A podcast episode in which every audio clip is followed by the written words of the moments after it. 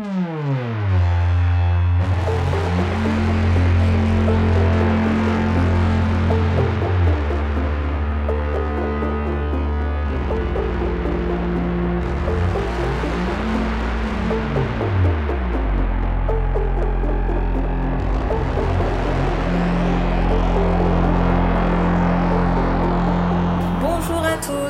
bienvenue dans cette 44e émission des Bibliomaniacs. On s'est déplacé vers le salon pour essayer d'avoir un meilleur son. On n'est pas dans ma cuisine, mais je suis toujours avec Léo. Bonjour. Eva. Bonjour. Et Amandine. Bonjour. Pour parler des livres qu'on a lus ce mois-ci. Vous avez vu, du coup, c'est pas le même ordre. Je suis toute perturbée dans la citation de vos noms. déstabilisant. C'est déstabilisant. Ah oui, Je sais non, pas si nos auditeurs vont, vont supporter. de l'inédit chez les bibliomaniacs. Elles ont changé de place. C'est ça. Euh, donc on espère que vous avez passé un super mois de lecture. Euh, en tout cas, vous nous avez envoyé des gentils messages euh, pour nous faire part de votre découverte de Génada ou de votre refus de le lire comme Anne, puisque Anne l'avait déjà lu. Génada elle ne supporte pas ces parenthèses et elle proposerait qu'il écrive un livre avec les parenthèses et un livre avec ce qu'il n'y a pas dans les parenthèses. Avec et des options, quoi. Voilà. Ce à quoi je lui ai répondu que je pensais qu'un jour il écrirait peut-être un livre où il y aurait une parenthèse avant le titre et une parenthèse après la fin de la quatrième de couverture. Ou alors faut inventer un système dans les livres numériques où tu cliques si tu veux en savoir plus Oui, et puis ça t'ouvre oui, une c'est page. Ou un accordéon, ça s'appelle. Comme Bah oui, sur, euh, tout comme sur. Goodreads où euh, t'as cliqué ici C'est ça, pour, pour les spoilers. Ah oui, c'est ça. Euh, donc, euh, il y en a quand même qui ont beaucoup aimé. Hein. Émile, Émilie qui est déjà fan, hein, je dois dire, de Genada, puisque Genada a quand même son terreau de fans Ouais. qui le suivent, dont nous faisons partie. Euh, elle l'a lu, elle a adoré le Genada comme nous. Et elle, euh, elle était tentée par le Kauter Adimi, mais finalement, elle va lui donner, elle va se donner un peu plus de temps pour lire Je comprends. parce qu'on était un peu plus sceptique, disons.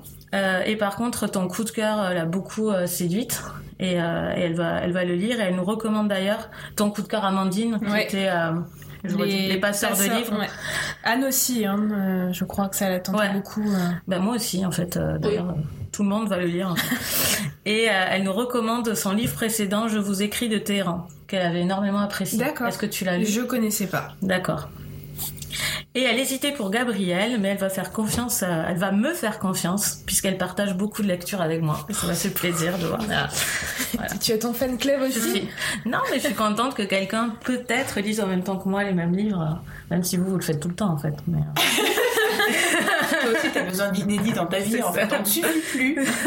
c'est ça, du piment. Euh, et Ad, euh, Adi, Adèle, pardon, Adèle nous dit qu'elle a beaucoup aimé elle, le Grand Marin.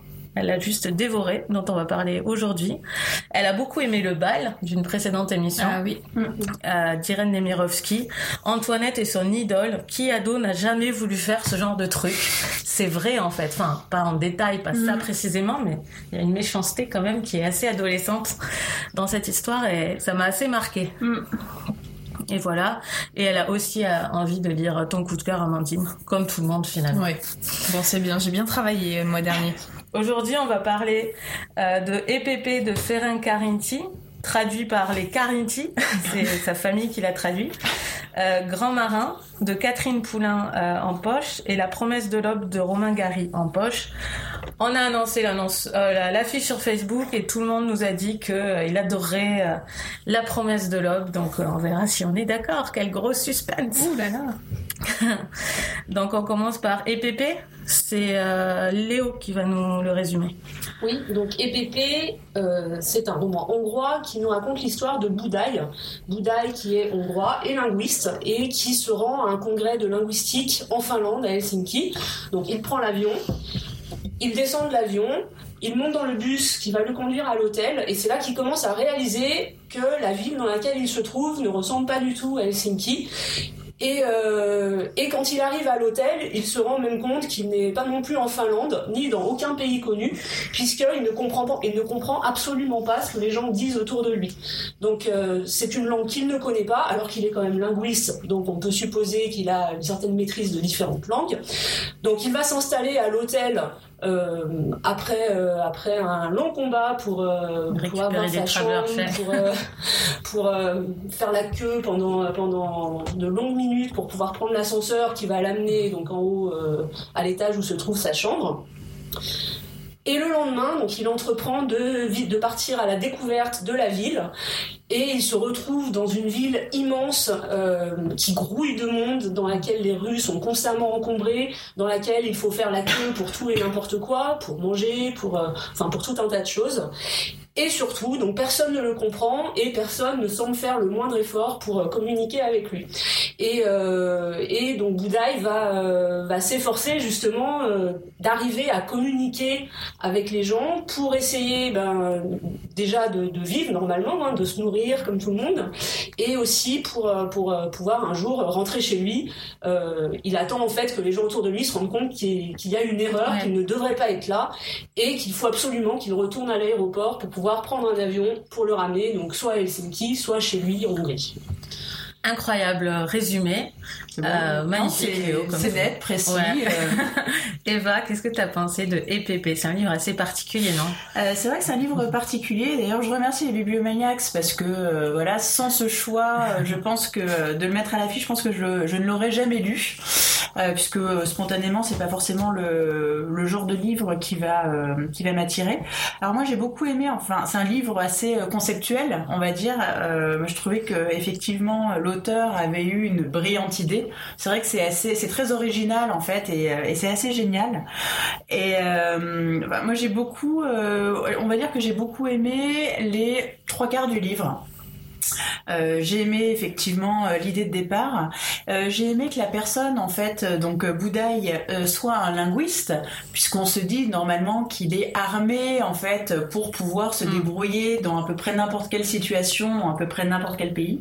Or, on voit qu'il est arrivé au bout de ses connaissances. Et j'ai bien aimé tout ce qu'il essaie en fait de mettre en place pour trouver une solution. C'est-à-dire que il va mettre euh, sa connaissance en fait euh, euh, au profit de cette nouvelle langue. Donc normalement, il est censé avoir tous les trucs et astuces pour permettre de se débrouiller dans une nouvelle langue, même s'il ne la connaît pas. Il y a quand même des bases communes avec d'autres langues. Il y a un cheminement de pensée qui doit être assez similaire. Et chaque fois en fait qu'il essaye quelque chose, il se prend un mur. il comprend pas ce que disent les gens. Il a l'impression que le même mot peut dire plusieurs choses, ou que finalement un même une même idée peut être exprimée par des mots différents un petit peu tous les jours. Euh, après, il essaye de mettre en place des stratagèmes en disant ah ah, je vais être arrêté par la police et ils vont bien faire en sorte, voilà, je vais pouvoir m'exprimer, Oui. je vais pouvoir être peut-être expulsé Mm. euh, du pays et bah non, ça ne marche pas. Et, euh, et moi j'ai vraiment, je me suis vraiment trouvé euh, retrouvée en immersion en fait dans ce roman à côté de Bouddha et en disant ah il a pas pensé à ça et, puis, et le chapitre d'après il le fait et ça ne marche pas.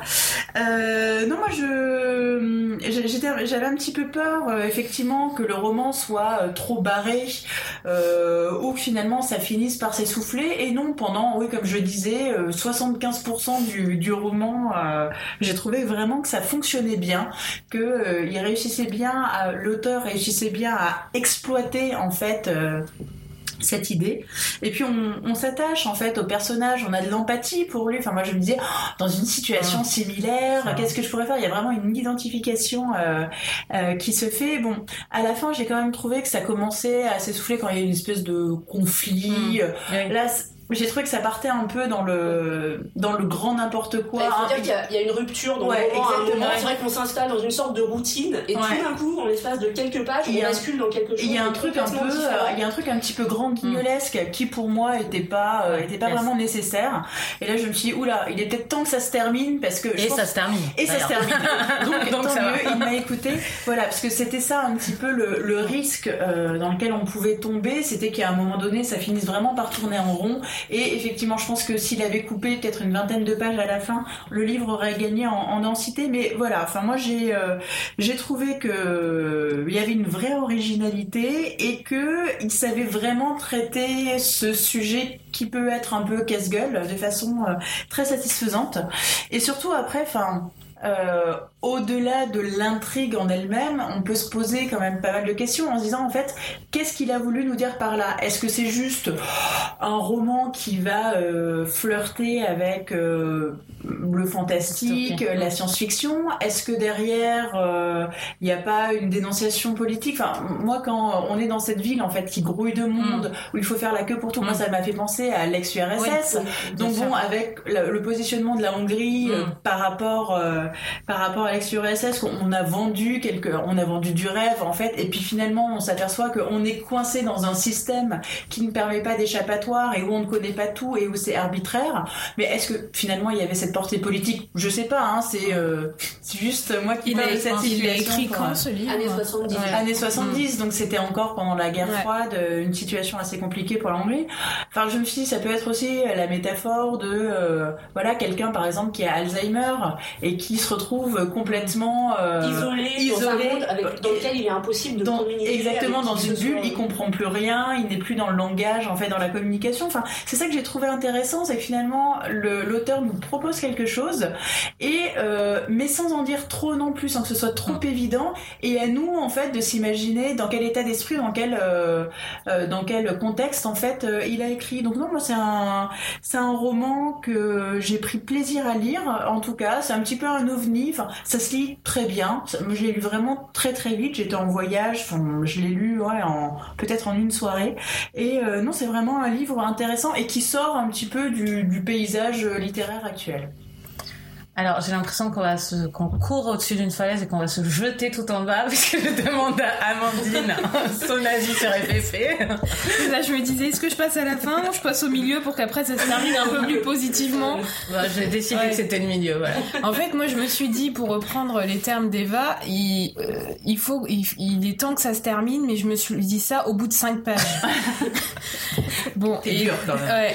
Cinq pages. Et euh, euh, pourquoi? Parce que j'ai trouvé que c'était euh, l'écriture, je l'ai trouvée plate. Euh, j'ai trouvé que on nous racontait ce qu'il faisait, on nous décrivait, on nous racontait. euh, il arrive, il ouvre la, chambre de l'hôtel, il découvre sa chambre, machin.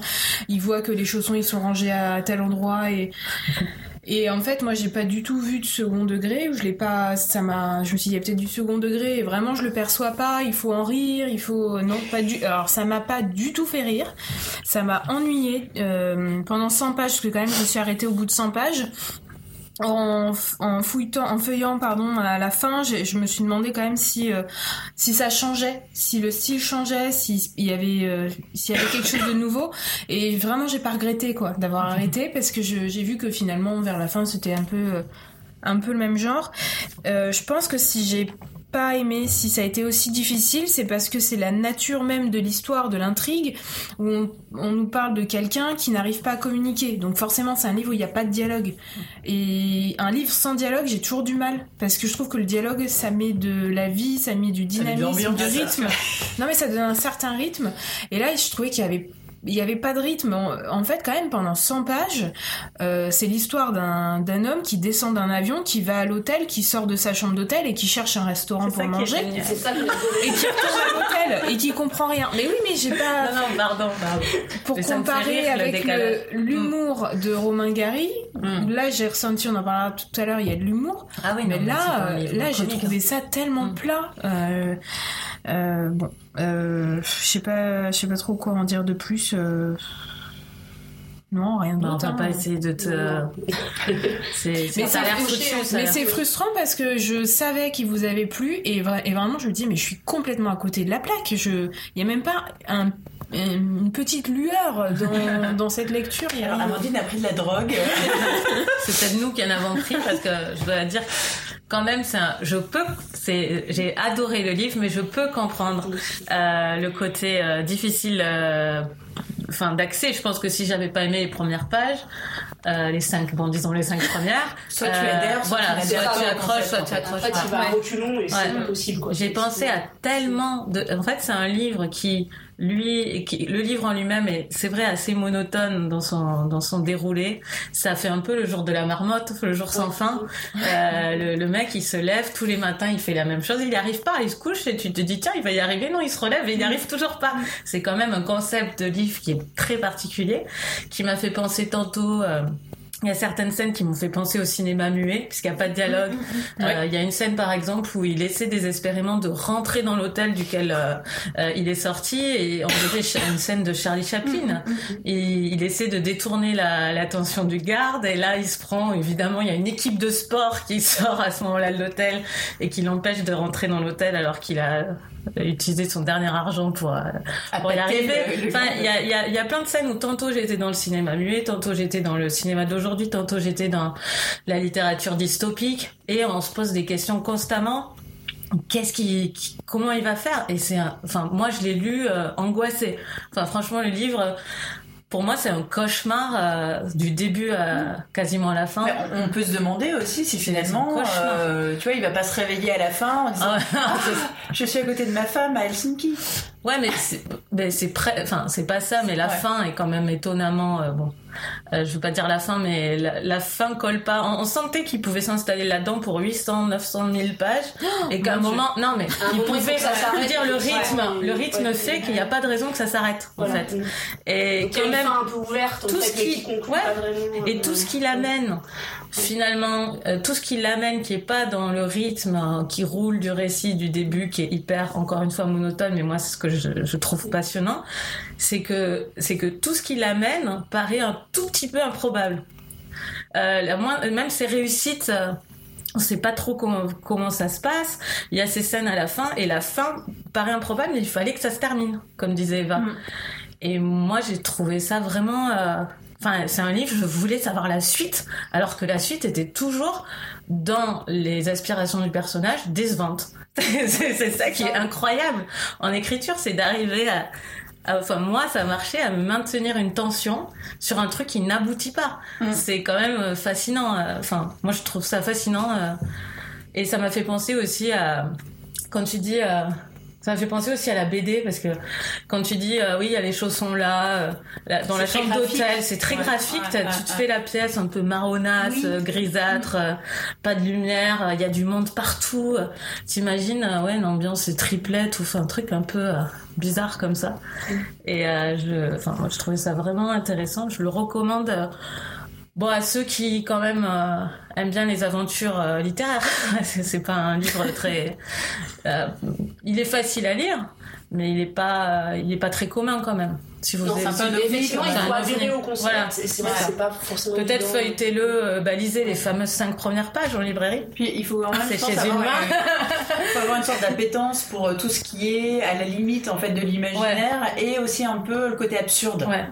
Et là, et l'idée à niveau linguistique. Enfin, moi j'aime beaucoup les questions linguistiques et je trouve ça vraiment intéressant.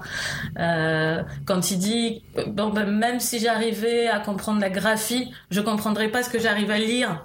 Donc il y a un découragement. Euh, il parle des, des, de l'écriture perse, des écritures antiques qui ont quand même été découvertes parce qu'il y avait une insertion d'un autre, d'une autre écriture dedans qui pouvait permettre une comparaison, un point de départ. Et là, il n'y a rien du tout. Le mec, il est totalement largué. Il n'y a rien, rien, rien. Là-dessus, moi, je m'attendais à ce que ce soit beaucoup plus poussé sur la linguistique. Et c'est des petites touches comme ça. Euh, alors après, peut-être, c'est peut-être au bout de 100 pages, je m'en rends pas compte. Mais je m'attendais à ce que ce soit plus poussé. C'était décevant. Bah, il le fait assez tard parce qu'il veut manger en fait. Au départ, il veut manger. Enfin, ses priorités sont finalement primaires. Ouais. Et c'est après quand il commence un peu à trouver où manger et tout que il, ça fait un peu Robinson Crusoe où il fait ses, des trucs. Euh, enfin, on dirait une île déserte même s'il y a plein de monde. Enfin, c'est plein de paradoxes. Et il se met à essayer de comprendre assez tard dans le livre en fait cette langue. Léo. Alors, je suis très contente d'entendre Coralie dire du bien de ce roman et, aussi Coralie est vraiment très enthousiaste et ça me fait plaisir puisque c'est moi qui l'ai proposé et que j'avais adoré. Euh, à ce propos, donc je remercie mon amie Monique qui m'a conseillé de le lire et sans laquelle merci euh, Monique. Moi je te remercie pas et Monique qui nous écoute régulièrement, qui est une auditrice fidèle. voilà, non sérieusement, moi c'est un roman qui m'a vraiment beaucoup plu. J'ai été happée dès le début effectivement par ce rythme très particulier ce côté un peu monotone, mais où on est vraiment dans la peau du personnage. Personnage qui est très qui est, qui est sympathique en fait comme le disait euh, Eva tout à l'heure. C'est vrai que c'est pas un personnage qui subit. Alors il subit de fait parce qu'il est dans un endroit qu'il connaît pas et qu'il sait pas comment il va en sortir. Mais malgré tout il fait vraiment tous les efforts nécessaires pour se pour se tirer d'affaire pour décrypter la langue. Il est méthodique. Euh, il entreprend de visiter la ville et d'essayer de se repérer. Voilà il a enfin vraiment voilà un personnage qui euh, est volontaire, qui est volontaire et, et aussi il veut excusez-moi mais il veut profiter aussi de la ville. Il suit les hordes de gens. Il va voir un, un match d'un sport. Si tu peux décrire ce sport, j'ai oublié d'en parler, mais c'est magnifique le sport qui décrit dans le stade. Lu, j'y suis allée jusque ah là. Ça m'a tellement fait rire ça pour le coup. Mais tellement euh... pas. Ah ouais. Mais effectivement, oui, euh, c'est vrai qu'on visite aussi la ville en même temps que lui et on découvre ça comme si on était dans un pays ouais. étranger. Effectivement, une ville qui a pas forcément les mêmes codes que ce qu'on connaît, mais euh, dans laquelle malgré tout on arrive à trouver des points de repère et euh, et à s'orienter. Donc moi j'ai aimé le côté le côté fable, le côté le côté un peu absurde, un peu surréaliste tu parlais donc du film euh, Groundhog's Day, mm. qui d'ailleurs est cité dans la préface ouais. d'Emmanuel Carrère comme ah, référence. Mais, euh, mais c'est vrai qu'on y pense, on y ouais. pense forcément. Euh, et ça, ça, m'a, ça beaucoup plu. Euh, et puis ouais, cette ville, mais qui est très bien décrite, le côté grouillant, ouais. le monde, c'est extrêmement bien rendu. La, la, chambre d'hôtel, effectivement, un peu austère. Mm.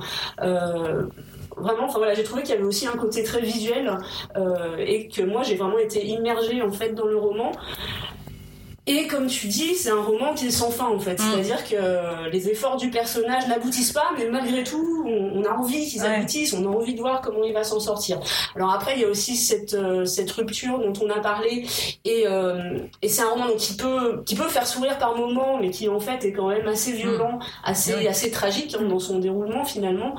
Euh, la fin m'a un petit peu moins plu aussi, oui. mais voilà, malgré tout, je trouve que ça fait sens hein, quand on prend le roman, euh, le roman ah, moi, la, la, la fin oui. en tant que telle, enfin vraiment les dernières pages, moi j'ai trouvé oui, cohérente parce que, enfin, j'avais du mal à voir. Soit il fallait que ce soit un truc complètement tragique, genre il était euh, tué ou enfin mmh. voilà où ouais, tout, le monde lui, frôle, tout le monde lui balançait mmh. des pierres, etc. Il, il, devenait vraiment le, la, la, victime ultime. Soit il fallait faire une fin euh, ouverte. Enfin moi j'imaginais pas la fin euh, complètement positive. Genre, ah tout va bien. Enfin ça aurait non, été non, en, sûr, en décalage avec exactement. Moi c'est vraiment les les pages avant vraiment la oui, fin il y a une. Ouais, voilà. Mais euh, en fait, euh, ouais, alors par, au-delà donc du côté un peu fantastique du roman, je trouve qu'il y a quand même un côté très universel et à plusieurs niveaux en fait. Donc déjà il y a l'aspect euh, qui porte sur la communication non verbale, mmh. c'est-à-dire que même quand on parle pas du tout la même langue, quand les mots manquent, finalement on arrive quand même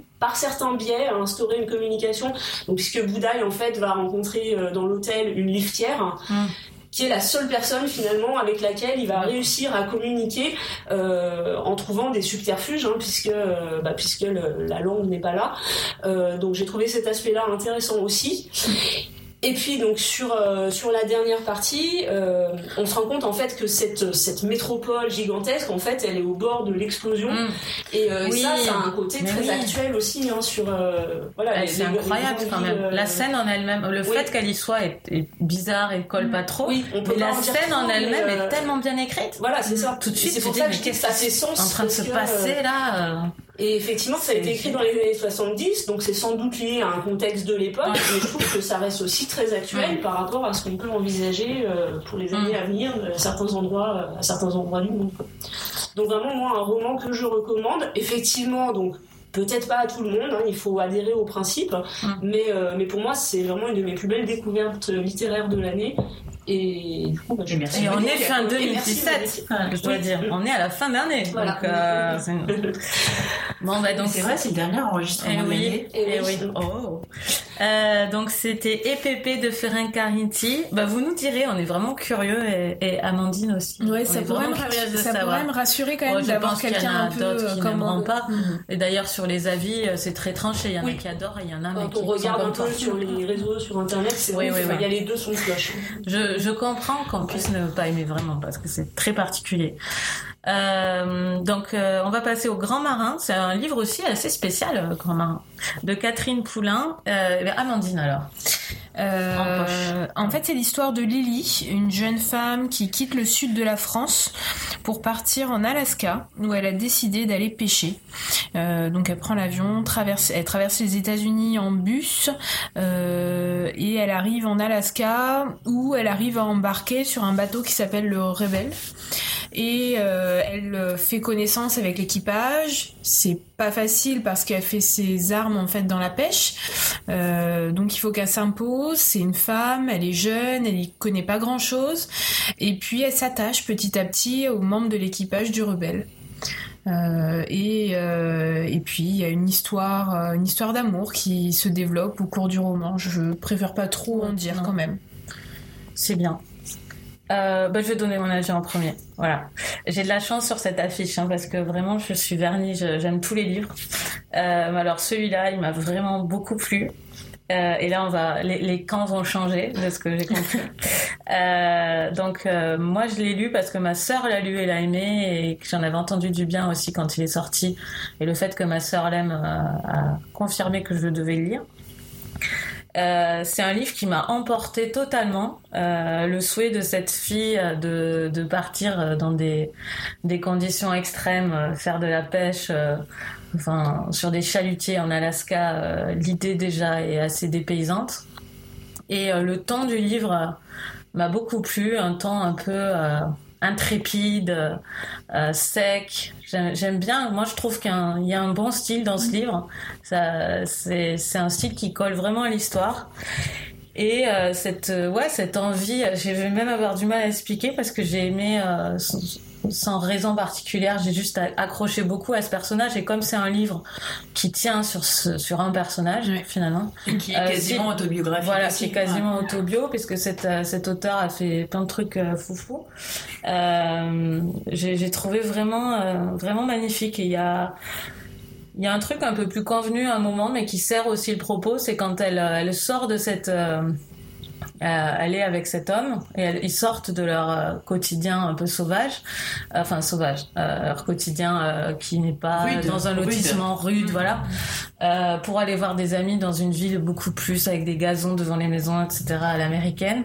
Et l'ennui absolu qu'elle ressent Juste, euh, c'était quelques jours euh, avec ces, ces, gens, elle ne se supporte plus. Mais c'est un emprisonnement même. C'est, oui, oui, elle ne se supporte plus avec ces gens, alors que certains seraient emprisonnés sur un chalutier euh, pendant des semaines. Elle, c'est l'inverse. Et j'ai, ça m'a touché vraiment. c'était plus convenu hein, qu'on en vienne à ces scènes. Il n'y avait pas besoin pour comprendre qu'elle aimerait pas ça, mais tout est bien écrit en fait. Même ces scènes-là m'ont touché parce que elle aussi, elle, elle les méprise pas. Elle dit juste que pour elle, ça lui va pas. Mais il n'y a pas de mépris de, des gens qui vivraient pas comme elle. C'est, c'est vraiment intéressant. Et voilà, bon, enfin, moi, je conseille vraiment le Grand Marin. Voilà.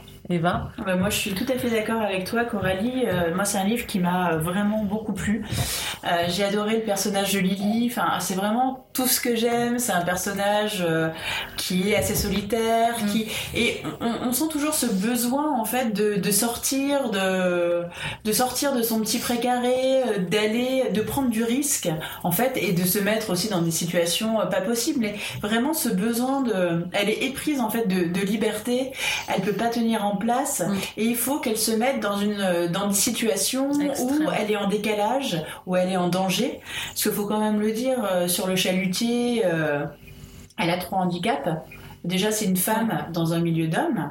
C'est une étrangère, puisque la plupart euh, sont américains, elle, elle est française. Mm. Et en plus, c'est quasiment tous des pêcheurs qui sont expérimentés, alors qu'elle, elle est novice. Mm. c'est quand même la nana qui quitte Manos que les couteaux euh, dans le sud de la France mm. en disant Eh, je vais aller euh, devenir pêcheuse en Alaska, alors que, enfin, c'est pas un métier qu'elle a déjà fait. Enfin, je me dis, mais des fois, quelles sont ces idées qui sont dans sa tête C'est génial. Hein. Pourquoi elle veut partir dans l'espace C'est comme dans le livre que j'ai écrit. C'est pour ça que ça me plaît. Et, euh...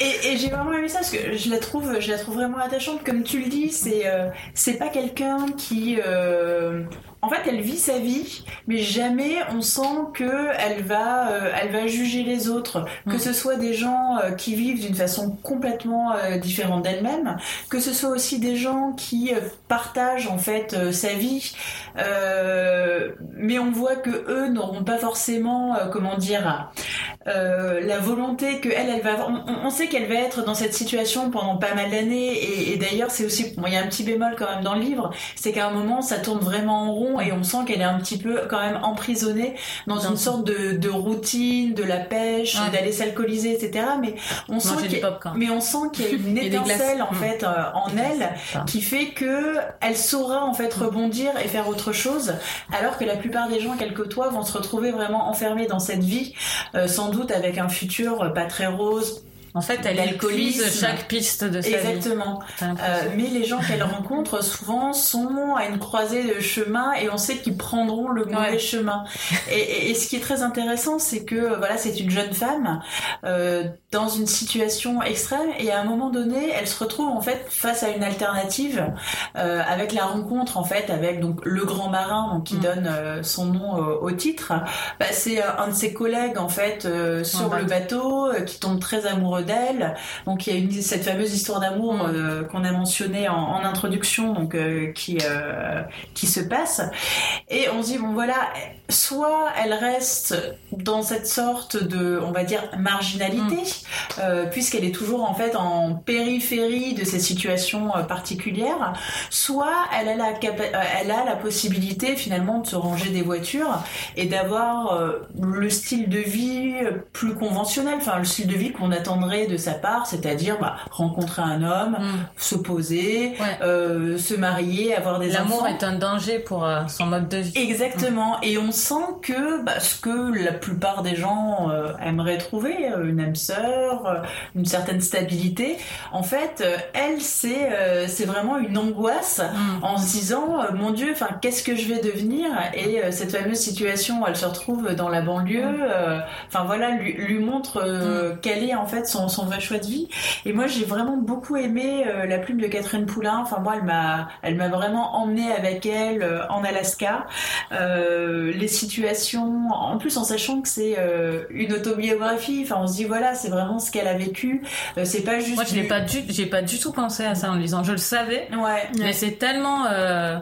Euh, Ça pourrait être un Ouais. complètement rom- Oui, un roman, ça. quoi, une fiction totale. ouais, c'est pas du tout écrit comme une autobio et c'est intéressant ça. pas- alors c'est pas écrit comme une Mm. autobiographie, mais moi On le fait, de savoir que c'est Mm. pas du fantasme, c'est pas juste une nana qui euh, Ah rêve qu'elle est intrépide, mais Mm. qu'elle l'a, elle l'a vraiment vécu, elle l'a vécu, euh, enfin dans sa chair, dans son corps. Moi, ça a donné un Ça se voit, ouais. Euh, ouais, quand tu vois sa photo, oui, ça se voit. Non. Mais ça donne vraiment un souffle supplémentaire au, récit. Moi, c'est et la situation, pas ça que je voulais et la plume, et le et le personnage en fait m'ont fait complètement euh, adhérer à m'ont fait complètement adhérer à ce livre. Non, je voulais dire, euh, tu as raison aussi, mais ça, ça se voit euh, parce que quand elle décrit ses blessures, par Ouais. exemple, euh, c'est vraiment, tu te dis, bon, effectivement, oui, elle a dû le vivre parce que c'est tellement bien décrit, euh, la douleur, l'usure des mains, euh, le froid, c'est c'est vraiment très, très physique Et comme la, et livre. la peur d'être euh, la peur d'être rejetée, d'être Ouais. dégagée puisqu'elle est toujours euh, Ah, c'est l'outsider en fait et on se dit que la, le, la moindre le moindre petit problème peut faire qu'elle va être éjectée Mm. en fait du cercle d'élus entre Mm. guillemets où elle fait pas non elle fait pas vraiment Oui, partie. c'est un peu précaire comme, Ouais. comme jeu. Mais voilà, enfin moi c'est vraiment le, le genre de livre que, que j'ai découvert assez récemment et qui me plaît beaucoup. Euh, je pensais à Cheryl Strait pour euh, pour Wild ou euh, même enfin le dernier livre de, de Sylvain Tesson. C'est voilà vraiment le personnage solitaire qui pourrait avoir une vie finalement bien tranquille et qui se met dans une situation compliquée mais finalement auquel euh, C'est un mais équilibre. qui n'est pas en décalage et Mm. qui lui apporte en fait de l'équilibre et euh, non pour moi c'est vraiment un très très beau livre. Alors là, j'hésite parce que je sais à peu près euh, où se situe Léo et Amandine, je sais pas. Suspense. Suspense, donc je vais faire euh, au hasard euh, Léo. Alors, donc moi j'ai eu beaucoup de mal avec ce livre et pour être honnête, donc je l'ai pas lu en entier, j'ai arrêté à la moitié parce que j'en pouvais plus. Ça faisait deux semaines que j'étais dessus, c'était un calvaire. J'arrivais pas à rentrer dedans et pendant ce temps-là, je pouvais rien lire d'autre, donc j'ai décidé d'arrêter. Donc moi j'ai déjà j'ai pas tellement accroché au personnage. Euh, c'est foutu. Hein. Bah oui, c'est ça. Oui. Qui m'a qui, m'a un peu agacé. Après, je respecte ce qu'elle fait. Mm. Enfin, elle m'a pas non plus déplu fortement, mais euh, mais malgré tout, il m'a manqué quelque chose pour vraiment la comprendre, pour adhérer euh, pour adhérer à ce personnage-là. Alors, il faut dire aussi que le thème de la pêche, a priori, c'était pas le thème qui me passionnait le plus, mais malgré tout, je pense que ça aurait pu m'intéresser si ça avait été écrit différemment. Et là, moi, j'ai vraiment eu du mal avec l'écriture, avec le style. Euh, je dis pas que c'est mauvais, mais moi, ça m'a pas convenu. Je, enfin, je sais pas, j'ai, les phrases sont assez courtes, j'ai trouvé ça un peu décousu, et j'ai eu vraiment du mal à rentrer dans le roman par moment, il y a eu des petites, euh, des petites fulgurances comme ça où je me disais ça y est, euh, ça y est, ça fonctionne, euh, j'accroche, enfin je vais pouvoir continuer. Et en fait non, ça retombait, ça retombait complètement à la page suivante je me suis pas vraiment sentie moi transportée en Alaska. Euh, j'ai pas réussi, euh, vraiment j'ai pas réussi à m'immerger dans le roman et c'est ça qui m'a manqué. Euh, alors on a plein de personnages, plein de personnages masculins, donc les marins. Pour moi ils étaient au départ tous un peu interchangeables. J'avais du mal à identifier euh, qui était qui. Mais bon, je pense que dès le début, en fait, je suis pas rentrée dedans. Et du mm. coup, j'ai lu, euh, j'ai lu le roman euh, en restant très extérieur, voilà. Et je pense que bah, ça n'a pas aidé forcément. Donc, euh, du coup, bah, je suis un peu embêtée pour en parler parce que je pense pas que ça soit, je pense pas que ça soit un mauvais roman. Mais moi, en tout cas, j'ai eu du, mal. et... Amandine, bah, je comprends complètement ce que tu dis, Léo, parce que j'ai eu du mal avec le début. pareil, les personnages, j'avais du mal à les situer et même les scènes euh, je sais pas si c'est parce que je l'ai pas lu dans de bonnes conditions, un peu fatiguée, ou si c'est parce que c'est fait exprès. Mais j'avais dû, quand on passait d'une scène à une autre, des fois j'étais perdue. Je me disais euh, mince, elle a terminé la scène d'avant ou on y est encore? Enfin, mm. j'avais ce sentiment d'être perdue. On n'est pas aidé aussi par tout le vocabulaire euh, marin, même si à la fin il y a un, glossaire. Pas du tout mais j'ai pas, ouais, je, je sais pas. Moi j'aimais bien ne, pas savoir en fait, je crois, être totalement bah, moi, j'avais besoin pour visualiser mm. certaines choses quand même. Mm. Euh, donc le début était pas simple et du coup j'ai été déçue au début. Je me suis dit mince, c'est un coup de cœur pour beaucoup de monde ce livre et euh, ça va pas l'être pour moi, mais ça m'a pas fait abandonner parce que parce que contrairement à toi, j'ai bien accroché à Lily et, j'ai eu beaucoup d'empathie pour elle. Donc euh, j'avais envie de envie de voir aussi comment elle allait se débrouiller sur le bateau. Et puis je savais qu'il y avait une histoire d'amour dans ce livre et donc j'avais envie de la découvrir. moi je savais pas qu'il y en avait. sur la quatrième de couverture, je crois. c'est comme ça que j'avais pas J'ai fait exprès de pas trop regarder. Donc, euh, au final, je suis assez mitigée quand même sur le sur le roman parce qu'il y a de très belles scènes. Euh, les scènes de pêche, en fait, je trouve qu'elles sont euh, elles sont très intéressantes. Moi, ça m'a fait découvrir un nouveau monde. Et puis, il y a aussi une façon d'aborder des personnages qui extérieurement on pourrait se dire bon bah c'est des clochards alcooliques. Donc des personnes des personnes sans, sans intérêt ou qu'on qu'on ne croise pas dans des romans. Mm. et en fait là il y a une façon de les aborder où c'est pas des clochards alcooliques c'est des personnes comme elle euh, avec qui elle euh, elle fait sa vie elle travaille ou avec qui elle boit un verre. Et c'est pas juste des alcooliques tous ces marins là c'est autre chose c'est des c'est des êtres humains très intéressants. Et, et ça fait voir les choses différemment c'est ce qui m'a intéressé aussi, cette façon d'aborder les personnages. Chouette. Ah bon, c'est retombé sur tes pattes alors sur celui-là, plus ou moins. Ça va, ouais. euh... c'est vrai qu'on dirait pas un roman français en fait. Non, c'est vraiment le souffle épique américain avec les personnages en trash. Euh, il y a peut-être l'île euh, avec les maisons en bois. Ouais, mais justement, je trouve que ça manque. Enfin, on a le contexte qui est là, effectivement, pour faire un roman américain, entre mm-hmm. guillemets, mais je trouve qu'il manque quelque chose. Et, euh, et voilà. Enfin, pour moi, mm. c'est pas totalement convaincant. Peut-être qu'elle aurait mieux réussi si elle avait, si elle l'avait rêvé et pas vécu pour toi. Peut-être qu'elle elle, elle laisse quelques éléments implicites parce qu'elle les a vécus en fait. Donc euh, elle a pas, elle décrit pas tout, c'est vrai. Il y a des choses qui sont, enfin c'est très balancé brut quoi. C'est mm. vraiment.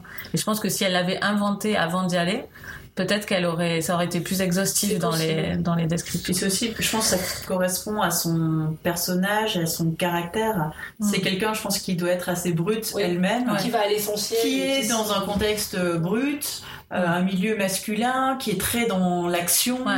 Le style va bien avec ça. Donc finalement, c'est pas quelqu'un, euh, je pense, qui doit être très euh, raffiné, très ciselé et qui écrit ça de son canapé en France en rêvant qu'elle est cat size, intrépide. cat size. Émission culturelle. voilà, tout le monde sait qu'elle a jour main. Euh, alors, bah, c'était le grand marin de Catherine Poulain en poche, euh, initialement à l'Olivier. Et on va passer à la, pour le classique, le grand classique, La promesse de l'aube de Romain Gary. Euh, et c'est Eva qui va nous le résumer. Alors, euh, La promesse de l'aube, donc grand classique, c'est une autobiographie romancée. Enfin, plus on arrive dans le temps, plus on se dit qu'elle est très romancée.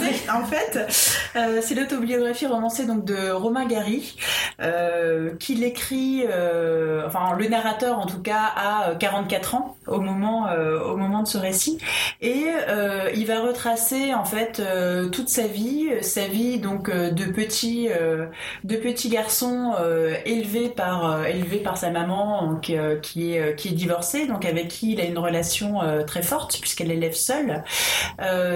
au début, ça commence donc quand ils sont en Pologne, à Vilno. non, ils sont en Russie, après ils sont en Pologne, enfin bref, ils sont en Europe de l'Est, jusque dans les années 20 quand il est préadolescent. Et là, il s'installe à Nice. Et donc, dès le départ, en fait, ils sont dans une situation un petit peu compliquée au niveau financier. Et vraiment, la mère a de très grandes ambitions en fait euh, pour son fils. Elle le défend bec et ongle, elle veut lui donner la meilleure vie possible. Euh, il sera le plus grand écrivain, il sera un ambassadeur, il va voyager partout, il aura toutes les femmes, il sera le plus beau, le plus intelligent, le mieux habillé. Et il doit défendre sa mère. Et il doit défendre sa mère jusqu'au sang, jusqu'à avoir les dents cassées et le nez aussi. Et vraiment, elle va faire vraiment son possible euh, avec ses maigres moyens pour tenter bah, euh, de gagner de l'argent pour qu'il soit élevé dans un certain confort. Euh, elle va même changer de pays euh, pour s'installer en France et travailler vraiment très très dur pour qu'il ait accès voilà à ce confort, à ce contexte culturel français, aux meilleures études possibles bah, pour qu'il réussisse sa vie d'homme. Et donc c'est ça que va nous raconter euh, Romain Gary, bah, une vie de euh, petit garçon donc émigré euh, en France, cette relation très forte avec sa mère, et puis aussi lui toute sa trajectoire personnelle, puisqu'il va aussi nous raconter son service militaire et pendant la guerre ses exploits d'aviateur et de résistant. Amandine. Bon, c'est un très très gros coup de cœur. Je pense que je le classe maintenant dans mes livres préférés. Euh, génial. Merci les bibliothèques. merci, oui, c'est vrai, merci parce que moi j'avais lu il y a un peu plus de 15 ans euh, La vie devant soi qu'il avait écrit sous le nom d'Émile Ajar et j'avais détesté, j'avais failli brûler ce livre au point, à tel point de le déchirer, le, ouais, je, l'avais détesté ce livre et je m'étais dit plus jamais je lirai Romain Gary. Ah mais c'était Émile Ajar, c'était pas Romain Gary. Pourquoi tu l'avais détesté Tu te rappelles ou pas? Euh, Il t'avait ennuyé ou il m'avait, il m'avait pas ennuyé, mais j'avais détesté le style. D'accord. Euh, et ça rien, ça n'a absolument rien à voir. Mais je l'ai aussi lu il y a très longtemps. Du coup, aujourd'hui, je me dis bon, j'ai peut-être, je devrais mhm. peut-être le relire. Euh, et, et, donc, et donc là, j'ai découvert un style complètement différent. C'est, c'est très fin, c'est très juste. C'est, j'avais l'impression, en le fermant, de me dire, c'est comme, comme si tu découvrais euh, quelque chose qui était sous tes yeux. Et tu, enfin, mhm. tu découvres la lumière. Enfin, quelque chose comme ça, en fait. Euh, la grande thématique du roman qui est la relation maternelle c'est du début à la fin, l'influence que l'éducation donnée par sa mère a eue sur euh, son caractère, enfin sur la formation de son caractère et ensuite sur l'homme qu'il est devenu, sur les choix qu'il a fait. C'est une thématique qui est non seulement très intéressante, mais en plus euh, elle est un peu romancée, certainement poussée à l'extrême, mais mais du coup c'est passionnant. Enfin, et même, même si c'est extrême, euh, enfin, je sais pas, j'y crois, c'est quand même vrai pour moi.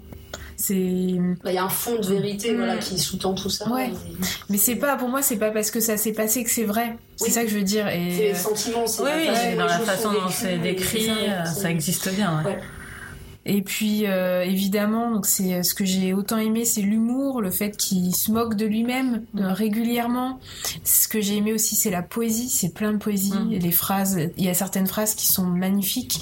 Euh, Bon, je, je sais pas trop euh, comment dire de plus. C'est un- pour moi un des plus beaux livres que j'ai lus. Ah, c'est vrai que c'est un très beau livre, hein, je trouve aussi. Euh, c'est un livre dans lequel il y a tellement. C'est rare que je dé- même quand j'aime un livre, que je m'arrête et que je dise oh mais quelle phrase incroyable et que tu as envie de la noter et de t'en souvenir. C'est ce que j'ai Euh, fait euh, régulièrement. oui, moi, c'est pas du tout mon habitude de, de faire ça ou de retenir des citations, mais c'est un livre qui pousserait à ça tellement c'est ciselé, c'est de l'orfèvrerie. Quoi, il y a des phrases, c'est à te tirer des larmes juste la phrase, quoi. Tellement c'est c'est juste, elle est bien posée au bon moment. Elle te surprend aussi parce que tout d'un coup il y a une chose belle et solennelle alors que la scène peut être beaucoup par ailleurs euh, beaucoup plus drôle. Mhm. Euh, et donc on est dans une, euh, au niveau du souffle, on est dans toujours euh, des, des inspirations, des- on se coupe le souffle régulièrement et puis on, on, on expire et puis on continue. Et c'est c'est un livre qui, qui vraiment se vit euh, physiquement.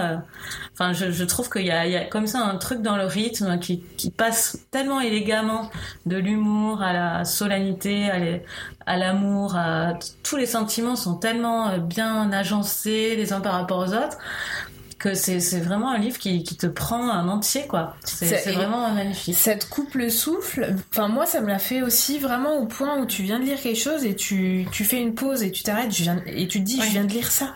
Hmm. Il vient d'écrire ça. Enfin, Oui, oui, c'est ça. C'est vraiment, euh, s'il y a des, c'est c'est rare. Enfin, moi, je trouve Oui. que c'est rare euh, qu'il y ait des qu'il y ait des livres qui, qui t'arrêtent comme ça, enfin, dans ta vie, qui t'arrêtent dans le cours euh, de, de, ce- de ta vie et de ta lecture.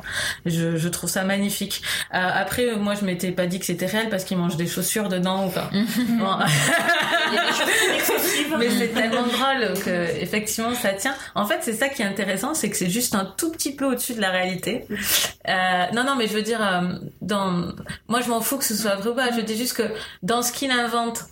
Euh, le plus gros, ça doit être manger des chaussures. Enfin, je veux dire, le truc où tu te dis, bon, mais euh, euh, moi, je m'en fous la relation à sa mère, si c'est vrai ou pas, si elle est venue euh, l'embêter, lui dire ça. Ça, je m'en fous, mais je veux dire, tout est un tout petit peu magnifié de la réalité. Les choses drôles sont plus drôles, les choses tristes sont plus tristes, les choses. Oui, il y a une sorte de est- flamboyance. voilà, il y a une ouais. flamboyance. Il brille, le livre. Mm. Enfin, il fait briller la vie Mm, mm, et il lui donne un truc en plus qui qui qui fait que c'est un grand livre et une grande vie, une plus grande vie que ce que ça a dû être. Et c'est touchant de, s'inventer comme ça, de se réinventer. Et euh, enfin voilà, moi je, je trouvais que c'était vraiment magnifique. Voilà. Euh, Léo. Oui, bah, je suis entièrement d'accord avec tout ce que vous avez dit. Donc moi, j'ai enchaîné directement après le Catherine Poulain, et c'est vrai que ça, du style, rien à voir. Ah oui. Tout d'un coup, je me suis dit, ah enfin, on respire. non, franchement, j'ai découvert Romain Gary donc avec euh, avec ce roman, et, euh, et j'en relirai sûrement d'autres parce que j'ai vraiment beaucoup aimé et l'écriture, et le ton, Mm. et la façon dont, dont les sentiments sont, sont effectivement décrits, comme vous l'avez dit. L'humour est assez génial. Enfin, moi, il y a des scènes que j'ai Mm. trouvées euh, très très drôles. Et malgré tout, bah, effectivement, on reste quand même euh, dans, dans la vie, quoi. Mm. Même s'il y a des choses qui sont un peu exagérées, tout ce qui concerne les sentiments euh, Mm. reste tout à fait plausible, tout à fait, euh, tout à fait réaliste, très bien décrit. Donc l'écriture est magnifique. Moi aussi, Mm. il y a des moments où je suis restée en arrêt devant certaines phrases, alors que je suis vraiment pas du genre à prendre des notes ou à relever des citations quand je lis non plus. Et euh, et euh, non, mais c'est vrai, je sais pas trop quoi en dire de Mm. plus du coup. Hein, vous avez déjà on a dit bien pas fait de finir sur celui-là parce qu'il y a tellement. euh, Lisez-le en fait. Ouais, donc ça je regrette, je regrette absolument pas de l'avoir lu et euh, je trouve que c'est un, un roman qui est presque parfait. quoi. Enfin, Il Mm. n'y a, y a rien à jeter. C'est vraiment, euh, c'est vraiment génial. Ce qui est intéressant, c'est que ça questionne aussi, enfin, si on veut une, un point de vue un peu littéraire, ça questionne sur la vérité dans la Mm, littérature, oui. un peu comme, euh, je sais pas si tu lis L'écume des jours de Boris Oui. Vian, euh, c'est, c'est- évidemment c'est faux, enfin, si Mm. tu prends au premier degré, mais c'est pour moi la vérité. Mm. C'est un peu, un peu, un peu pareil en quelque Oui, c'est sorte. ça. Ouais, mais après, tout dépend aussi comment tu présentes l'écume des jours. Effectivement, Oui. c'est de Il y l'imagination. a un côté loufoque. euh, Il y a un Ouais, côté ouais. loufoque où tu te dis, bon, bah voilà, il y- a quelque chose effectivement qui a été magnifié, mais c'est fait de façon tellement visible, Ah oui. quelque Ah part, oui, que ouais. tu n'auras, tu n'auras jamais de, de doute. Enfin, moi, c'est un, La promesse de l'aube, c'est un, un livre que j'ai lu euh, plusieurs fois. Je me souviens l'avoir lu quand je devais avoir peut-être 14 ou 15 ans. Oh, J'avais été euh, transportée, je trouvais ça génial parce que en plus il est quand même adolescent dans une Ouais. grande partie du livre. Donc moi-même adolescente, je trouvais ça tellement génial avec la, la relation avec cette mère qui fait vraiment tout pour le pousser. Et puis le, en fait ça marche. C'est Mm. ça qui est génial. Le personnage de la mère est absolument euh, formidable. Euh, la mère courage, mais en même temps avec cette flamboyance euh, très de l'est et puis ce côté aussi très juif, genre mon fils, tu es le plus beau, le meilleur, euh, voilà. Et puis toute la trajectoire bah, de l'immigration. Moi, c'est ça en fait, c'est les deux axes que j'ai beaucoup aimé, c'est la trajectoire, euh, euh, bah, ces gens qui arrivent Des dans le sud, hein. de, dans le sud de la France avec rien, ils ont pas d'argent, euh, ils parlent la langue mais de façon un petit peu euh, brinque-ballante, et ils sont tellement amoureux du pays, amoureux de la langue, amoureux de la culture, euh, ils sont vraiment prêts à tout en fait, de pour, euh, s'intégrer à avec cette, volonté de ce cette en fait. volonté effectivement de, de s'intégrer en se disant mais ça va être vraiment le tremplin pour Ouais. sortir de Sa, notre condition et- vision de la France est tellement drôle Ah, et belle c'est marrant. Ouais, je pense que c'était c'était la vision aussi de euh, beaucoup de gens de, de l'est Mm. en fait et notamment euh, enfin notamment les juifs des années euh, 20 et 30 qui pour eux enfin c'était une sorte d'Eldorado Mm. hein, parce que souvent il y avait une- un certain côté euh, francophile Mm. avec en plus euh, bah, le côté euh, souvent les de l'ex-URSS où bah, la culture française était très importante comme il y avait le pendant aussi en France de la culture russe qui était aussi euh, assez extraordinaire et cette volonté de se dire bah voilà tout va être possible dans ce pays on va pas être restreint par des quotas comme on pouvait les avoir dans les pays de l'est et puis ça va vraiment nous permettre de nous intégrer et d'avoir une vie une belle vie quoi C'est ce qui est très réussi, donc vraiment très brillant, c'est la façon de traiter avec humour des choses qui correspondent à une réalité historique. Euh, Ouais. et des Voilà, vexations avec- aussi qu'il a pu avoir Ouais. parce qu'on le comprend pas forcément parce que sa mère a un côté quand même euh, bon on l'aime bien sa Ouais, mère mais on se dit si on- si on avait la même mère c'est dur, hein. On serait pas la même personne. Exactement. Euh, après, moi, il y, a- il y a un truc que je conseille, c'est de pas forcément euh, lire des biographies de Romain Gary ou les derniers livres en fait qui sont parus de lui en, en 2017. Enfin, notamment, il y en a eu deux. Il y a eu euh, le livre de Laurence Exic Ah, sur, le père de Romain Gary Mm. et euh, le livre de François-Henri Désérable, alors que j'ai beaucoup envie de le aimé. lire. Ah moi je l'ai beaucoup Ouais, aimé. Alors j'avais ouais. détesté euh, Évariste euh, sur un certain monsieur euh, Pichelli parce que justement en fait dans ces deux livres il y a des enquêtes Mm. euh, qui ont été faites sur Romain Gary et en fait moi ça m'a un peu cassé mon plaisir de lecture parce que c'est là qu'on s'aperçoit qu'en fait il y a quand même énormément de choses qui sont romancées dans le livre. et c'est ça qui non mais c'est ça qui est génial dans le livre oui, c'est que en fait, il le présente comme son autobiographie. Et moi, je me souviens les premières fois où je l'ai lu, pour moi, c'était réel. Et je Ah faisais waouh. Là, t'en contre Hitler, tu t'es dit, ah, quand même. Et en fait, quand tu quand tu le quand tu le lis avec euh, vraiment le, le recul, la biographique, en se disant mais attends, mais il manque des personnages. Là, ce qu'il raconte, en fait, c'est pas vrai. Non, mais là, ça s'est pas du tout cassé. Et moi, il y a eu j'ai eu un petit peu du des bémols en fait sur ouais. cette sur cette lecture en me disant mais finalement euh, tous les trucs assez incroyables bah, en fait ils étaient ils étaient pas vrais et il y a- il y, a un petit côté un peu euh, un petit peu mensonge un petit peu égocentrique aussi plus réussi. Justement, ouais, faut ça qui est Ouais, génial. Ouais, mais, mais moi en fait il y a des j'ai une la, la vision en fait des mêmes scènes c'est comme si je m'étais déplacée et Mm. je le voyais d'une autre façon et des fois, il y a même des choses qui m'ont mis mal à l'aise. Euh, par exemple, quand il parle, euh, il parle de son père qui dit qu'il y a quelqu'un qui lui envoie une lettre en disant que son père est mort de peur. euh, ah, et en fait, c'est tellement pas vrai. C'est Mm. pas du tout ça la réalité. Et sachant que c'est faux, les choses qu'il dit peuvent paraître parfois euh, euh, cruelles, voire même assez dégueulasses. Euh, après, il y a plein d'explications hein, pour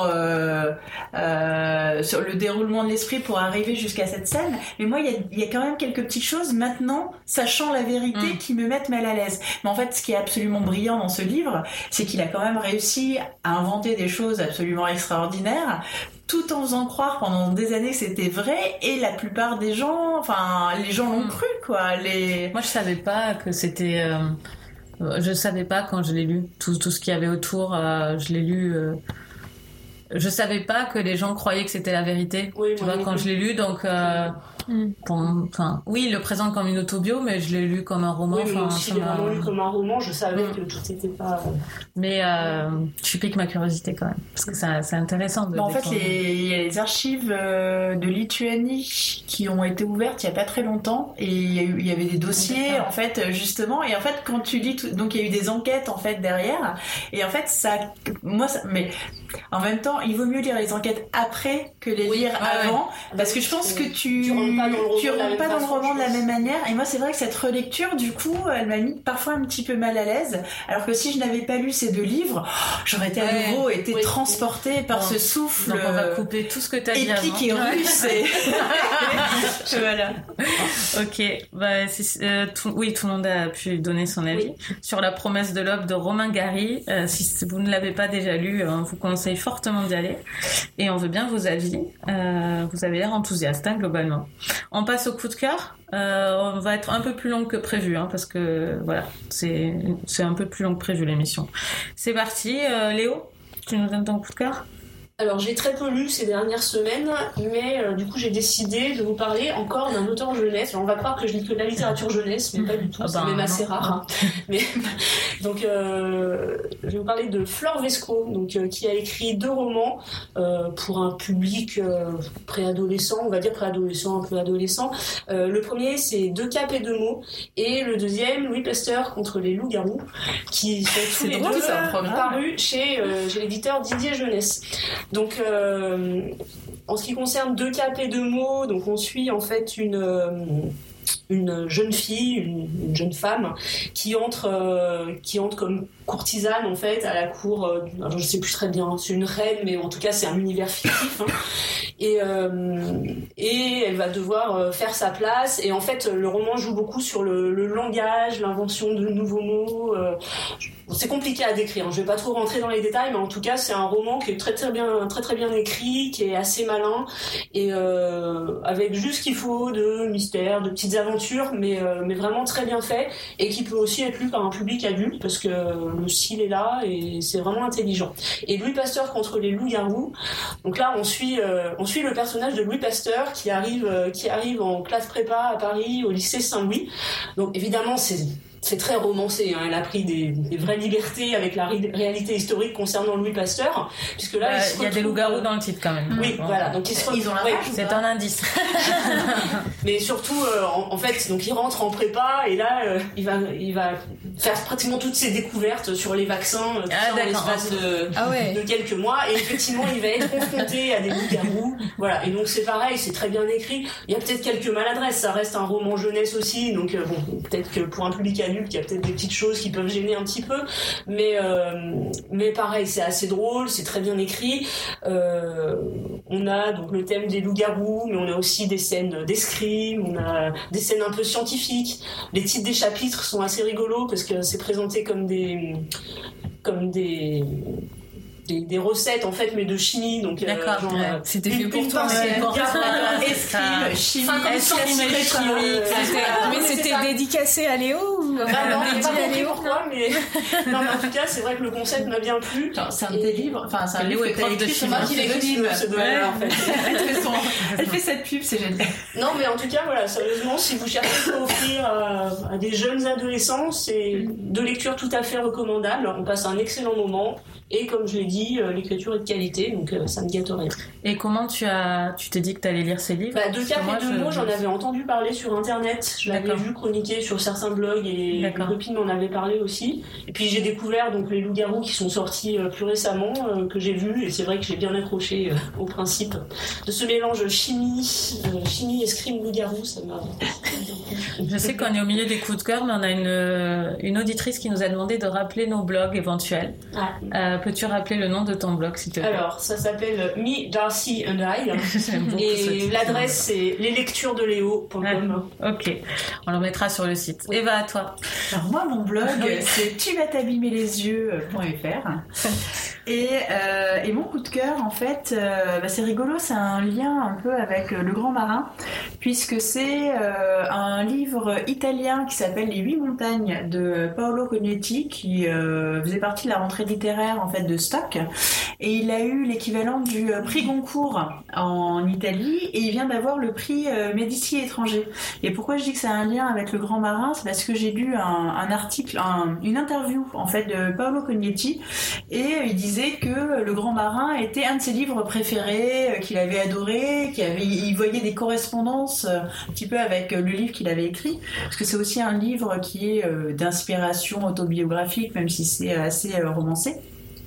En fait, ça commence quand il a une dizaine d'années. Il vit à Milan avec avec ses parents. Euh, notamment son père euh, qui a une personnalité euh, assez difficile. Et les parents sont vraiment des amoureux de la montagne. à la base, avant de vivre à Milan pour, pour travailler, ils vivaient dans la montagne. C'est un peu comme ça qu'ils se sont rencontrés. Ils faisaient pas mal de randonnées. Et donc, ils décident d'acheter, enfin de louer plutôt, mais à long terme, une petite maison dans un hameau dans les Alpes bah, pour y passer les vacances et puis bah, pour aller se balader dans la montagne. Et c'est là que euh, donc le, narrateur qui s'appelle Piero et pas, euh, euh, Paolo découvre vraiment son père sous une autre facette, puisque cet homme qui est assez vraiment dur, difficile, toujours en train de râler, bah, adore vraiment la montagne. Donc ils font des randonnées ensemble. Son père lui apprend à faire de, l'alpinisme, à escalader. Donc ils se forgent en fait des, des souvenirs heureux tous les deux. Donc c'est un des aspects du, du roman. Mais euh, c'est aussi la rencontre avec un, jeune montagnard en fait qui a le même âge que lui, qui s'appelle Bruno, qui lui vit euh, toute l'année en fait euh, mm. dans le hameau. Et il y a une amitié en fait qui commence entre ces deux garçons et qui est entretenu aussi par les parents de, de Pierrot, puisqu'ils s'aperçoivent que euh, bah, Bruno est quasiment déscolarisé. Les parents, ils ont besoin de lui pour euh, travailler, et donc il va euh, plus que très rarement à l'école. Et la mère de Pierrot, qui est qui est assistante sociale, en fait, se dit, on peut pas laisser ce garçon comme ça déscolarisé à 12 ou 13 ans, donc elle le prend un peu sous, son, sous son aile. Et donc c'est une histoire en fait qui va se passer sur sur 30 ans. Donc il y a le côté effectivement, ah euh, ouais, c'est un récit mm. de euh, l'âge à peu près de 10 ans jusqu'à une quarantaine d'années, qui raconte effectivement la relation avec ses parents, mais aussi cette histoire d'amitié avec Bruno, donc le côté urbain de l'un et plus montagnard de l'autre. Et c'est surtout en fait bah, vraiment un véritable amour, si c'est pas même une passion pour pour la montagne, pour vraiment les la vie un petit peu euh, euh, solitaire, euh, dans des petites cahutes dans la montagne, et vraiment le côté positif de la montagne, mais aussi le côté négatif, c'est-à-dire c'est un véritable aimant. Et bah, quand on y a vécu, quand on a ses habitudes là-bas, mm. c'est très compliqué d'arriver à en sortir. Et Pierrot, lui, va sortir des Alpes, mais ça va être pour se retrouver dans une autre montagne, très mm. loin. Et par contre, Bruno, lui, va rester vraiment attaché à sa montagne dans les Alpes, sauf que le jour où il va commencer à avoir des difficultés, eh ben, il va avoir vraiment du mal à trouver une solution euh, pour s'en sortir parce qu'il est trop attaché en fait à, sa montagne. Et c'est un roman euh, au style assez euh, classique et assez intemporel en même temps. c'est un livre qui se passe, enfin le l'auteur il est né dans les années 70, mais euh, finalement l'histoire en elle-même qui raconte, il n'y a pas d'histoire de, je sais pas, d'internet, de portable, de Facebook, de machin. Donc ça pourrait se passer dans les années 40 ou 50, mm. ce serait la même chose. Et c'est vraiment, moi j'étais surprise d'aimer ce livre que je pensais lire, mais de façon bon plus banale, on va dire que ça. Et c'est vraiment un livre qui m'a parlé. C'est assez c'est parfois un peu contemplatif, mais sans être ennuyeux. Et pareil que le grand marin, hein. et pareil que le grand marin, c'est euh, c'est une histoire voilà de, de gens qui veulent euh, qui veulent pas vivre dans les clous en fait, qui aiment une certaine solitude, euh, qui aiment une certaine rudesse, qui hésitent pas à se mettre un peu en difficulté et, et c'est vraiment c'est très accessible, plus accessible que le grand marin, ça se lit très bien et c'est vraiment il y a quelque chose vraiment de c'est très simple, c'est simple mais c'est beau, en fait. Voilà. Eh ben, ça donne super envie. Je crois que je vais, je vais y aller là. Merci Eva. Euh, Amandine, ton blog, alors c'est quoi Ouais, mon blog c'est les, les élucubrations de fleurs et le l'adresse c'est les élucubrations de fleurs.wordpress.com. Euh, moi je voulais vous parler d'une série, c'est une série Netflix qui est sortie en octobre là et qui s'appelle Mindhunter. Ah va oui. j'ai pas fini. Emilia l'a regardé, mais je le regarde pour le congé maternité. D'accord. Alors elle, elle se dévore, il va falloir que t'en trouves plusieurs, hein, parce que ça va aller vite. Ok. Euh, c'est une série qui se passe à la fin des années 70. Il y a deux, on va dire, deux personnages principaux, euh, Holden Ford et Bill Tench. Ils sont tous les deux des agents du FBI. Et cette série, nous raconte la création d'une unité euh, de, un peu de recherche euh, du FBI en sciences comportementales, sciences humaines, euh, puisque c'est une période où le métier de profiler n'existe pas et ils vont le, ils vont le créer en, en se posant des questions sur la criminologie. Comment est-ce que quelqu'un devient meurtrier C'est eux qui inventent le terme, enfin l'expression de serial killer, et ils vont classifier des comportements, classifier des vécus, une éducation, une relation particulière avec les parents, pour faire entrer tout ça, euh, enfin pour créer des catégories qui mènent à euh, la naissance d'un criminel en fait. Ils vont Euh, interviewer du coup les, les ça. tueurs en prison. Et pour faire ça, ils rencontrent des grands tueurs en prison, ils les interviewent et ils essayent de suivre un schéma, euh, un schéma un peu scientifique. C'est pas simple pour eux puisque c'est des agents du FBI. Et ce qui est très intéressant, Qu'est-ce que ça veut dire? Bah, dans le sens où eux, ils sont for- ils sont formés pour euh, mener des enquêtes policières et ils sont chapeautés par une par une sociologue euh, qui leur donne une structure. Une. Et euh, ils, ils en veulent pas de cette structure, mais voilà, c'est un peu les conflits euh, dans l'équipe. Et puis ce qui est intéressant, c'est que euh, le plus jeune des deux agents, il est en couple avec une euh, avec une femme qui est en études de sociologie.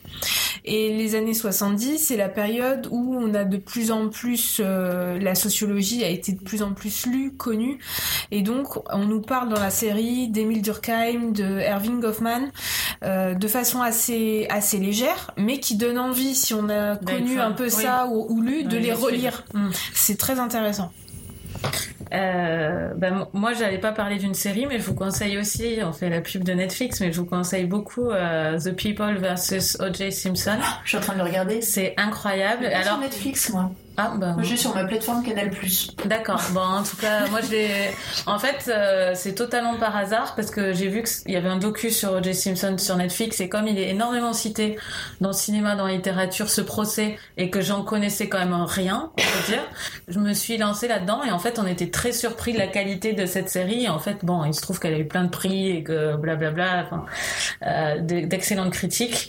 Euh, c'est une excellente série avec ce qui est la particularité, c'est qu'on est du côté de la du procureur, ce qui est quand même rare. Souvent, on est plutôt Ouais. du côté de la défense dans les scénarios.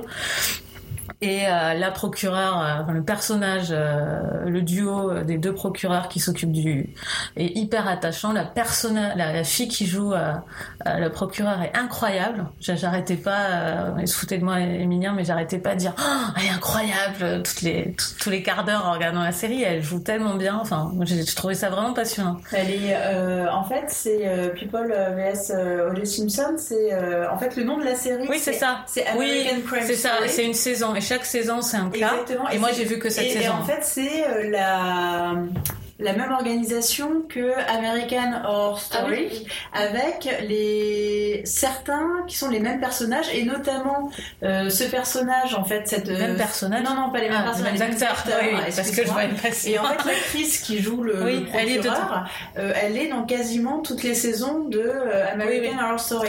En fait. Même si les deux séries Ouais. ont rien à voir, Ouais. en fait, vraiment Mais rien à voir. c'est vraiment passionnant si vous voulez en savoir plus. Mm. C'est c'est c'est vraiment passionnant. C'est une série judiciaire euh, euh, vraiment top. Mais bon, donc rapidement, je vais vraiment arriver à parler du Jonathan Safran Foer parce que la dernière fois, je l'avais escamoté. Euh, je voulais vous parler de ce nouveau livre de Safran Foer, Me voici. Euh, alors, je l'ai beaucoup aimé. J'ai pas tout aimé parce qu'il a beaucoup question de judaïsme, euh, surtout dans la dernière partie. Et moi, je n'ai pas la culture suffisante pour comprendre tous les enjeux euh, de ce livre, clairement, qui est assez dense. Euh, mais globalement, c'était une lecture qui m'a totalement passionnée. Euh, c'est l'histoire d'une famille qui implose un peu, une famille très moderne. Euh, L'enfant est sur euh, l'ado est sur ce, un équivalent de Second Life. Euh, le mari envoie des textos euh, coquins voire trash à, à, une fille, on sait pas trop, il a trouvé. Enfin bref, il y a toute une histoire de couple qui implose et de famille qui se désunit et en même temps énormément de sentiments, je trouve, euh, de la part de ce personnage euh, principal euh, euh, qui est l'homme en fait dans cette histoire et des dialogues tellement fins et ciselés, très précis, très drôles. C'est vraiment bien analysé. C'est vraiment bien. Et ça fait penser à une série en fait parce qu'il y a tellement de choses qui se passent, de dialogues et puis t'as des personnages, personnages qui arrivent ouais. aux deux tiers du livre et qui sont euh, hyper euh, hyper bien et tout d'un coup il te refait tout le passé avec ce personnage qui arrive et enfin c'est c'est un roman une expérience c'est en fait. ouais, ouais. c'est vraiment t'es plongé dedans. Énormément de dialogue là Amandine tu seras pas déçue. Et euh, ouais vraiment euh, très précis et moi j'ai trouvé que c'était c'était passionnant. Je suis pas sûre que ça passionne tout le monde mais moi ça a marché pour moi. Faut quand même être un gros lecteur je pense pour euh, parce qu'il est gros et euh, il parle de beaucoup de choses. Il est gros il est dense il est foisonnant. Enfin moi je ouais. l'ai je l'ai beaucoup aimé aussi euh, après, je, je, suis pas sûre que ce soit le genre de roman qui fasse unanimité, parce que c'est tellement. On sent qu'en fait, Safran Foer, il avait pas sorti de roman depuis 11 ans. Il met tout dedans. Et ça, il a, euh, je pense qu'il a extrait de lui 11 ans de. de. de, de doute, de questionnement. Ouais, de doute, ouais. de questionnement, de choses qu'il touche aussi. Et, ça, et, et le, délitement, le délitement de sa famille, parce que je pense qu'il y a des oui. choses qui sont assez dit, similaires. Euh, tout ce qui est aussi relation à la religion. Enfin, il y a, il y a un deuxième axe aussi dans le roman. Enfin, il y a le côté familial, mais il y a aussi le côté euh, géopolitique d'Israël. Et je pense qu'il a été assez déçu, euh, assez déçu de la géopo- Ouais. enfin, de la politique extérieure d'Israël. Et ça se ressent. Oui. Et, on sent qu'il a très Il envie de traiter ce sujet. Ouais.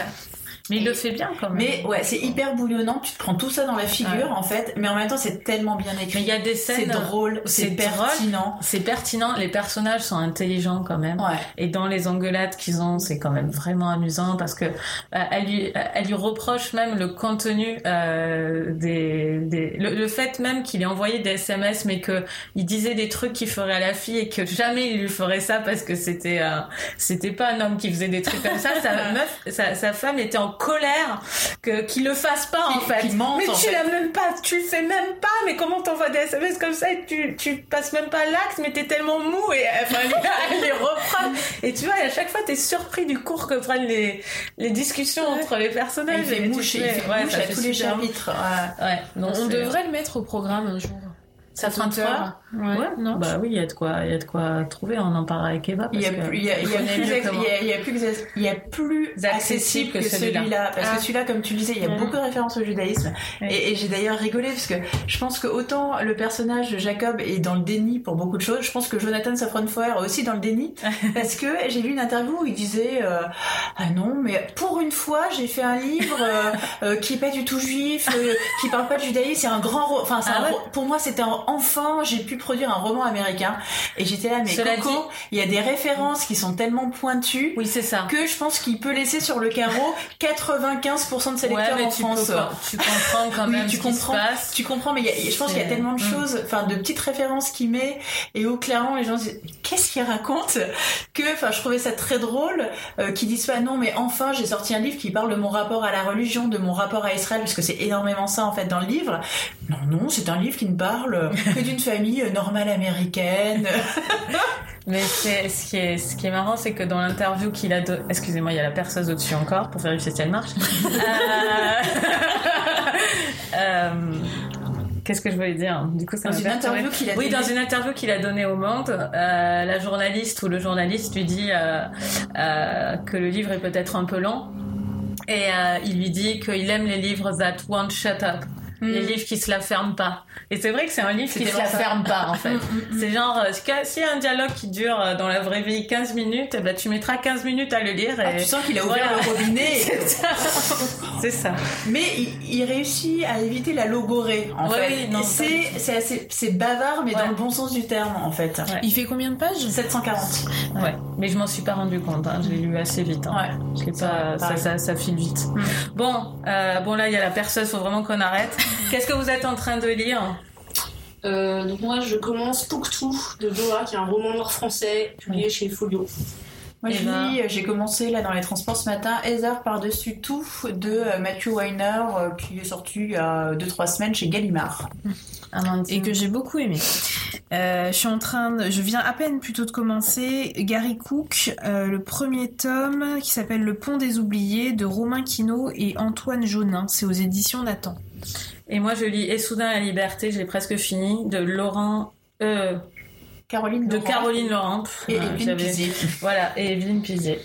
Euh, et ça m'amène à l'émission suivante, puisqu'on va parler de Et soudain la liberté, de Shibumi, euh, de Trévanian, c'est ça, oui. Gallmeister, et de Crime d'honneur, euh, d'Elif Shafak. euh, chez 10-18. Donc on est encore sur du... Non, on est en deux poches sur trois. Donc euh, n'hésitez pas à peut-être les lire dans le mois si vous voulez euh, participer euh, voilà, en écoutant l'émission. Et euh, ben, on vous souhaite... euh, J'ai rien oublié Non, Non, On vous souhaite d'excellentes fêtes, d'excellentes lectures euh, dans le train pour aller aux excellentes fêtes. Et, euh, On se retrouve l'année et on se prochaine. retrouve l'année prochaine, comme toujours, en 2018. Salut Au revoir. revoir.